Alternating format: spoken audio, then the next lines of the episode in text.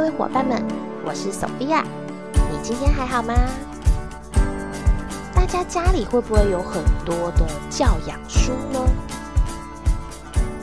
我家里其实是没有教养书的，但是我会常常就是从网络上看很多很多的教养文章。那大家不晓会不会觉得说，嗯，教养书跟教养文章看了这么多啊，就是好像很难运用，会吗？因为我自己是常常会有这样子的。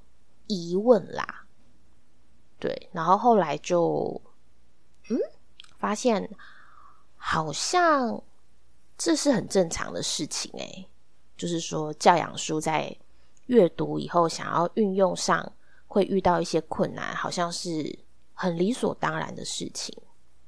对，后来发现是是这样子，所以想说跟大家分享一下。大家教养书是用买的吗？还是因为我想说，顺便跟大家分享一下，就是嗯，为什么我家会没有教养书？就是一来是因为图书馆借得到，然后还有就是比较常上网，就是看教养文章，然后教养书就家里太小了啦，就是放那些教养书有一点太占位置了。就小孩子绘本已经很多了，所以我家其实是就没有再买那些教养书了。然后，对啊，图书馆其实很方便。诶，大家知道图书馆就是现在也能够借阅电子书吗？借阅电子书也很方便呢。如果说你是跟我一样，就是觉得去借书还书有一点点麻烦的话，其实也可以参考看看电子书，因为现在蛮多。那个县市都有跟都有在做电子书书啦，就是都有都有在买电子书，然后就是都有配合的平台有就是在采购电子书这样子。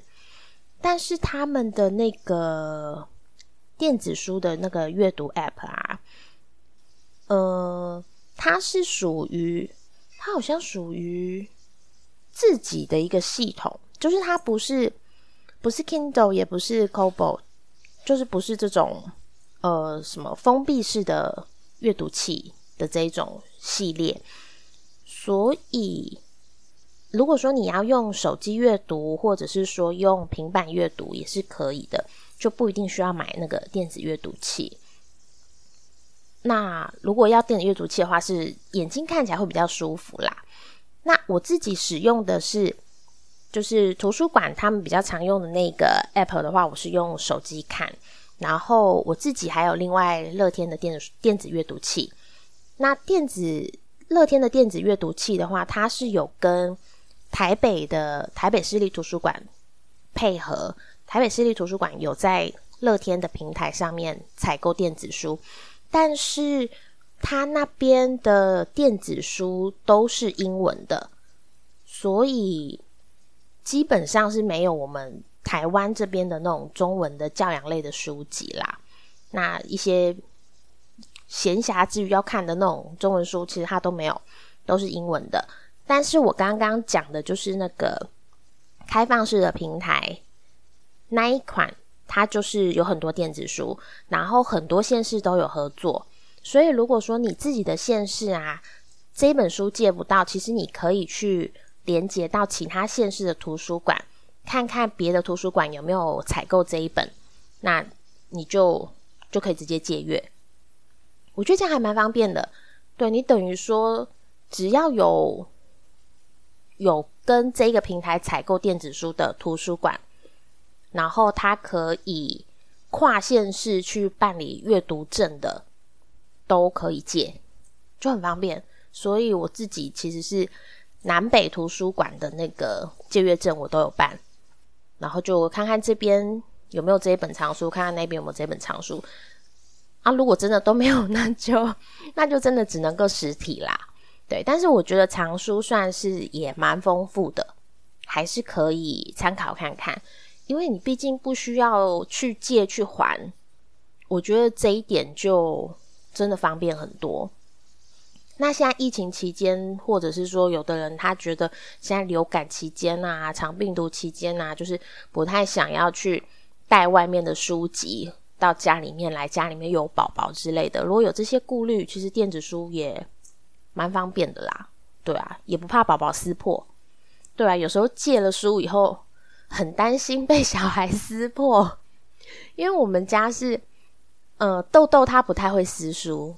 所以他从小到大书都保存的很好，一本书有被诶一本吗？我想想看，两本，只有两本书被撕破，一本是真的是绘本，然后一本是巧莲智的那个杂志。他真的只有两本书撕破，诶我买这么多书，他只有撕破两本书。但是呢，自从雅雅出生，然后也开始看书，或者是自己去看书以后。天，我的天，真的，真的书真的是支 支离破碎，很夸张，很夸张，差很多诶奇怪，这两个宝宝差好多。好啦，这就是讲到每个人的个性不一样。这其实跟我今天要讲的，就是分享的主题也有一点关系。就是说，为什么教养书我会觉得？好像我们实际上要运用，好像蛮难的。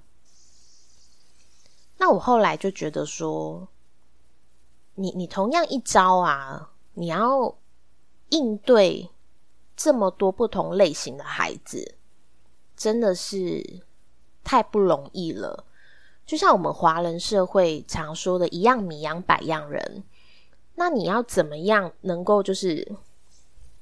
一招，然后就是适用所有的人呢？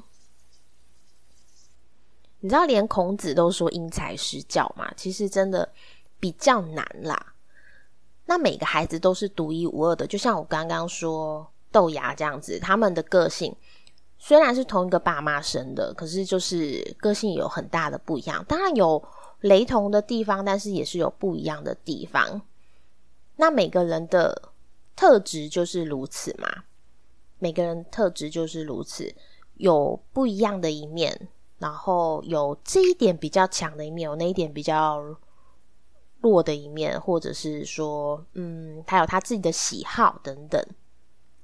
但是我后来就发现说，除了孩子他们有他们自己的一个呃特色以外，其实我们就是照顾者本身，也是一个很大的因素。就是好比说，教养书上面写说，你要温柔坚定的跟孩子讲某一句话。那温柔坚定，在每个人的解读其实是不一样的。对我来说，我这样子的语气是温柔坚定，但是对另一个人来说，我这样子的语气未必是温柔坚定，也就是说，你教养书想要适用每一个人，就算你的孩子跟教养书里面那个教养专家他笔下他经历他遇到的孩子的个性完全一样，假设哦，假设完全一样，真的是一模一样。包括思考，包括逻辑，包括行为举止，丝毫不差。但是你想想看，你自己跟那位教养专家个性也是丝毫不差的人吗？你自己跟他，你觉得有可能丝毫不差吗？今天如果他笔下是写说。你跟他温柔坚定的说过来。那如果说我的个性是比较大而化之，我可能是说过来。也许我的声音、我的嗓门本来就比较大，或者就是有其他各种因素，然后造成了我口气是这样子，语气是这样子。但是在我的想法。如果说我本来讲话的语气都是这么的大声，这么的豪爽，这么的豪迈来讲，其实我未必会发现，未必会觉得我自己这样子的语气，并不相同于教养专家笔下所说的温柔坚定。其实这是很难说的。我后来真的是惊觉这件事情，诶，就是说，一来当然我知道小孩子每个小孩都不一样，但是我有时候我就觉得说，不一样有差这么多嘛？好，我我这么多的教养文章。那我这个不适用，那个不适用，这个不适用，那个不适用，那我到底适用哪一个？怎么就找不到一个适用的？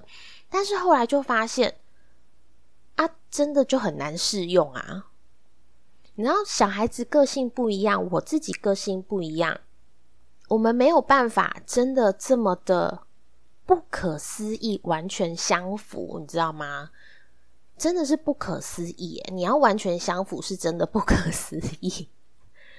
所以后来我就觉得，哦，所以我我当时候，在我新手父母，然后阅读了这么多的资讯以后，形成的那些焦虑，其实是是可以理解的，可以理解说为什么好像我参考书翻开来，但是我还是没有办法找到一个最佳解，我不需要正解，最佳解就好了。可是就是。连那个最佳解我都解不来，我没有办法，感觉好像我我试尽了各种的方式，然后没有办法让孩子稳定下来，然后一直到一直到后来，就是我越来越去注意到每一个人的独特性，然后我就发现。哦，因为我的眼光一直专注在孩子的身上，我没有把眼光专注在我自己身上，忽略了我自己跟教养专家的不同，忽略了我自己跟呃作者的不同，或者是说文化的不同，这个都不一定，然后就形成了这样子。呃，会有各种各样的局面。我之前曾经听过一个妈妈分享，就说她小孩出生以后，她买了超级多的教养书，然后教养书其实教养书都不算薄啦，不算薄，然后很努力的读。有有的妈妈是很努力的读，真的全部 K 完。然后我我我听过那个妈妈很可爱，是她。买了一堆，然后很焦虑，很焦虑，买了一堆，买回来以后更焦虑，但她也没有读，只是他发现自己更焦虑以后，他就又卖出去了，然后他就很开心的分享说，因为他都没有看嘛，所以书很新，转手超好卖，很好，很容易就卖出去了。这妈妈也是很可爱，就是有时候真的资讯爆炸嘛，就是会让人比较焦虑一点。那如果说我们真的没有去意识到自己跟别人的不同，有时候真的就是会让给自己很大的压力，那也会给小孩很大的压力。这是我后来的见解啦。但是你真的说教养书跟教养文章真的完全都派不上用场吗？其实倒也未必，因为我其实是觉得说。嗯，有些有些做法哦，可以去了解说他的观念是什么，然后他的见解是什么，也许用得上，也许用不上。那以我自己来说的话，我其实我的教养方式啊，一直都在变。我不知道大家会不会跟我一样诶，因为我是一直在变。事实上，我觉得。你想要一成不变，可能也很难啦，可能也很难啦，因为小孩子他有不同的发展阶段，那你这个阶段可能是用这一招，可能是适合，那下个阶段可能用那一招就不适合。对，像我之前有说过，就是有的教养书是跟你说，比如说小孩子天气冷，然后他不愿意穿外套出去，那你可以就是跟他说。嗯，看你要红色外套还是蓝色外套啊？那像我们家的小孩是这样子，你问他说要红色外套还是蓝色外套，他不会从当中跟你选一个，他不会，他就是会选第三个，他就会跟你说他都不要。他他是真的，他会自己想，然后跟你说都不要。他也不是说为了反对而反对哦，因为有时候你如果跟他说你要吃布丁还是要吃草莓，他也会跟你说他都要。对啊，如果说你跟他说不行，布丁草莓就是只能够选一个，哎，这真的很夸张。一个三岁的小孩，结果他说，那他今天吃布丁，明天吃草莓。哦，我真的是，我真的是晕倒，就是教养书那一招不一定适用。好，等一下，这有点讲偏题了。我现在说，有的孩子是适用的，对吧？有的孩子是适用的，就是你给他有限的选择，他是适用的。但是当孩子渐渐大了以后，有限的选择他未必适用嘛，对不对？就是他开始可能想的比较多，或者说真的像我们家的小孩是这样子的个性，那你就不适用。那当你不适用的时候，你是不是就势必会再去找下一种能够用的方式？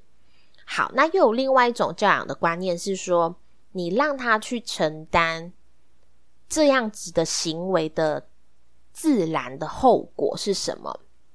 比如说，你跟他说，你就不要穿外套，你确定哦？哈，你你你确定你不要穿外套？那我跟你说，现在外面是几度？几度？几度？那这个几度呢？你现在这样子用听的，你可能很没有概念。那我们出去走一遭，你确定好？你真的不要穿外套，那我们就这样子出门了。那出门以后，也许他会冷，也许他不会。好，那他冷的时候，你就让他承担这样子的后果。也许他就是冷的这样子发抖嘛，不舒服。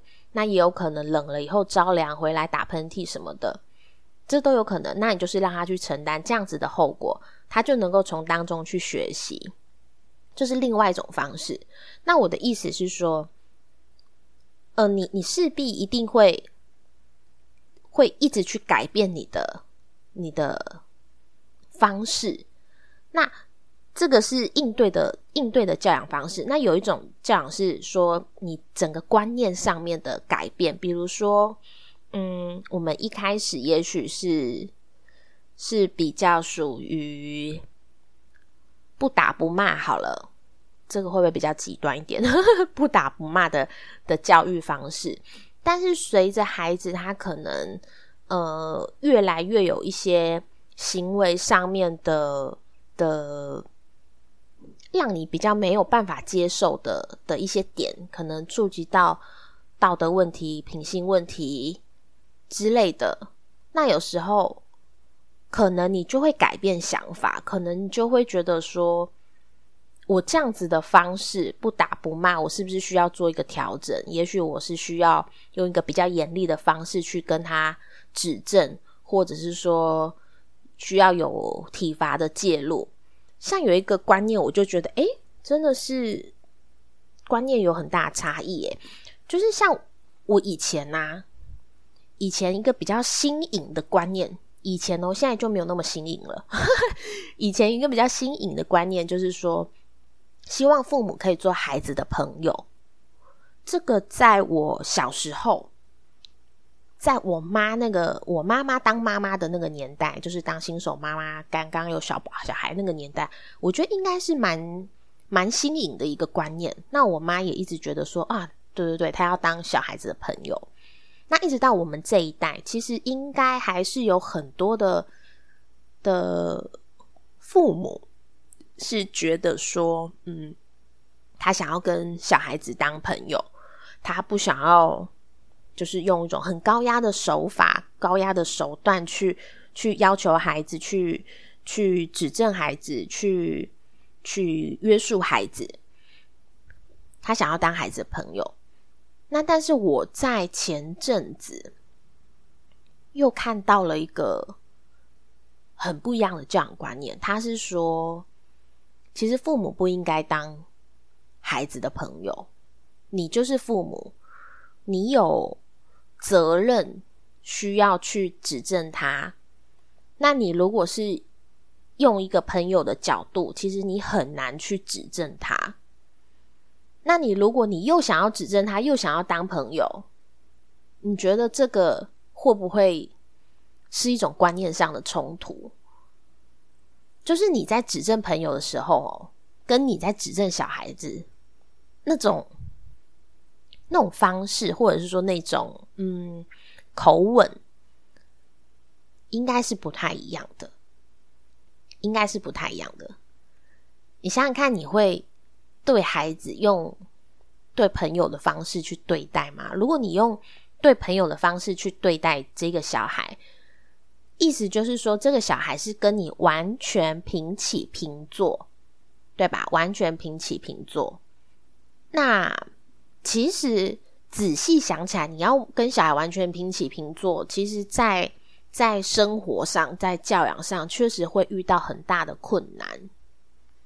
对，那时候是我听到这个观念一个很很嗯蛮惊讶的一个一个观念啦，因为我我现在我很少听到人家说他不要跟孩子当朋友，他就是他必须要把父母的权威重新重视他这样子，我我很很少听到这个观念，所以我听到这个观念的时候，我有点惊讶，对我有点惊讶。但是他的这这一番理论，我觉得我听一听，我又觉得好像可以理解，好像可以理解。大家不晓是怎么想的呢？我觉得确实，你父母要跟小孩子完全平起平坐，真的，你是在教养上面会有很大的冲突啊。呃，不对，不能说是冲突，应该是说困难，会有很大的困难。对，今天如果他说他不要去上学，你朋友今天他要翘课，他不要去上学，你会怎么跟他说？你可能会劝诫他哦。如果你本身是一个很热爱学习的人，你可能会劝诫他，你把他当成真的很好的朋友，然后你可能会用尽各种方式跟他说，上学有多重要，去去听老师讲课有多么的重要，学习有多么的重要。但是如果他还是不听呢？那你能怎么办？一般来说啦，我们有三种选择。好，在在我的想法有三种选择，在你的想法有几种我不知道。但是我的想法有三种选择：第一种，我还是一样去上课，然后跟他继续当朋友；第二种，我跟他一起不要去上课，然后我们继续当朋友；第三种，我可能跟他就不是朋友了，观念就不一样嘛，道不同不相为谋。那。那这三种，你觉得哪一种适用于父母跟孩子？如果你想要跟你的孩子平起平坐的话，哪一种适用呢？我真的不知道哎。这是我后来嗯，就是真的是真的深思的一个问题，觉得啊，真的太难了，太难了。所以说，其实我们在教养观念上面，其实是说着你想要从一而终，其实也是很不容易。因为你听到这种呃四面八方的资讯，然后你会开始去想，哎，这个有道理，哎，那个有道理。那怎么样的观念能够让你从一而终呢？其实也真的是不容易啦。因为我们人其实观念是一直在变，想法一直在变。那教养书其实，嗯，我现在是觉得啦，读一读没有什么不好，就是让自己有各种不一样的想法、不一样的观念、不一样的切入点去思考事情，没有什么不好。但是如果说要像我之前一样，就是真的把它当成参考书。然后哦，发生了这个问题，我找一找，我找一找，然后看看看啊，就是这个解方好。然后想要照本宣科，其实很难，会造成很大压力。还有一种问题就是说，有时候我我照着教养书这个方式，那你的配偶不一定会照这种方式，然后家里长辈不一定会照这种方式。那当他们做出不符合教养书，里面所写的一些行为、行动、言语的时候，你会怎么做？会不会造成一些纷争？你会不会觉得说啊，糟了糟了，他讲了这种不 OK 的话，这个是等等 NG，会吗？因为我以前会，我以前也会觉得说啊，你你就是做了那个教养书写千万不可以讲的、不可以做的事、不可以讲的话。虽然我不会去很直接的指正我的配偶或者是我的长辈什么的，但是我心里就是会升起一股焦虑，觉得说啊，怎么办？怎么办？就是因为人家不是说夫妻教养要。原则要统一嘛，对不对？然后我就会很焦虑，说啊，怎么办？怎么办？不统一，不统一了，糟了，糟了，就是有分歧，有分歧。可是我后来又觉得说，就是我现在啦，我现在觉得啊，算了，真的放过我自己吧。每个人都是不一样的，不止孩子，我是不一样的一个人。配偶是不一样的人，长辈也是完全不一样的人。每一个人都是独一无二的，没有办法用哪一套就是灌在强灌在我们身上，真的都没有办法，会很辛苦，真的太辛苦了。所以我现在就决定，好放过我自己。教养书真的，教养文章真的就是看一看，听一听。但是真的不要往心里去，有用的拿出来用，别人没有用也无所谓。真的，这是我现在的想法，跟大家分享。嗯，对。还有就是，呃，我之前啊，就是听到一个一个讲座，然后里面有一个很有意思的表。这个表其实我之前没有看过。但是这很符合我之前的观念，就是说每一个人的优点、缺点其实是一体两面的，没有人真的有这么多的优点，也没有人真的有这么多的缺点。这一些点其实都只是特点，不是优点，不是缺点，就是特点。举例来说，你今天如果觉得这一个人很坚韧不拔，好了，很坚毅的一个性格。那反过来说，其实他的个性就是很很硬啦，很撑的一个人。对，那举例来说，假设你嗯，今天这个人优点很热心助人，但是他反过来说，他可能就是比较好管闲事，比较鸡婆。对，我的我的意思是这样子，就是说你这个特点。放在适合的位置就是一个优点，放在不适合的位置，那它可能就像是一个缺点。但是其实这个特点是一个很中立的东西。为什么有人说夫妻相处或者是男女朋友相处，因为不了解而在一起，因为了解而分开？就是因为这个是一个笑话啦，就是因为你。你当初认识他的时候，你觉得他这个是优点，可是当你想要跟他分开的时候，在你眼里那些特点都变成了缺点。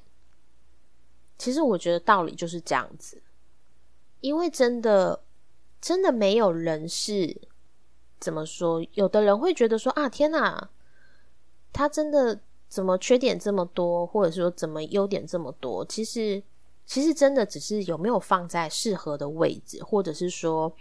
这一个行为的表现是不是在一个呃一个恰当你喜欢的方向，只是差在这里啦。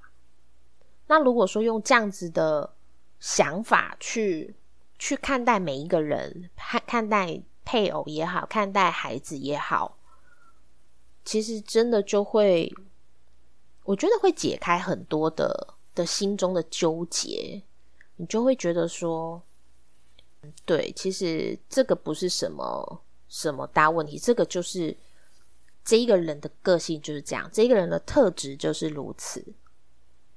那你可能就比较能够放下，而不会去觉得说说啊，他他可能缺点要改正，或者是说哇，他这个这个孩子之间比较，觉得哇，这个孩子这个优点真的很棒，这个缺点真的很很不好之类的，就像豆芽嘛。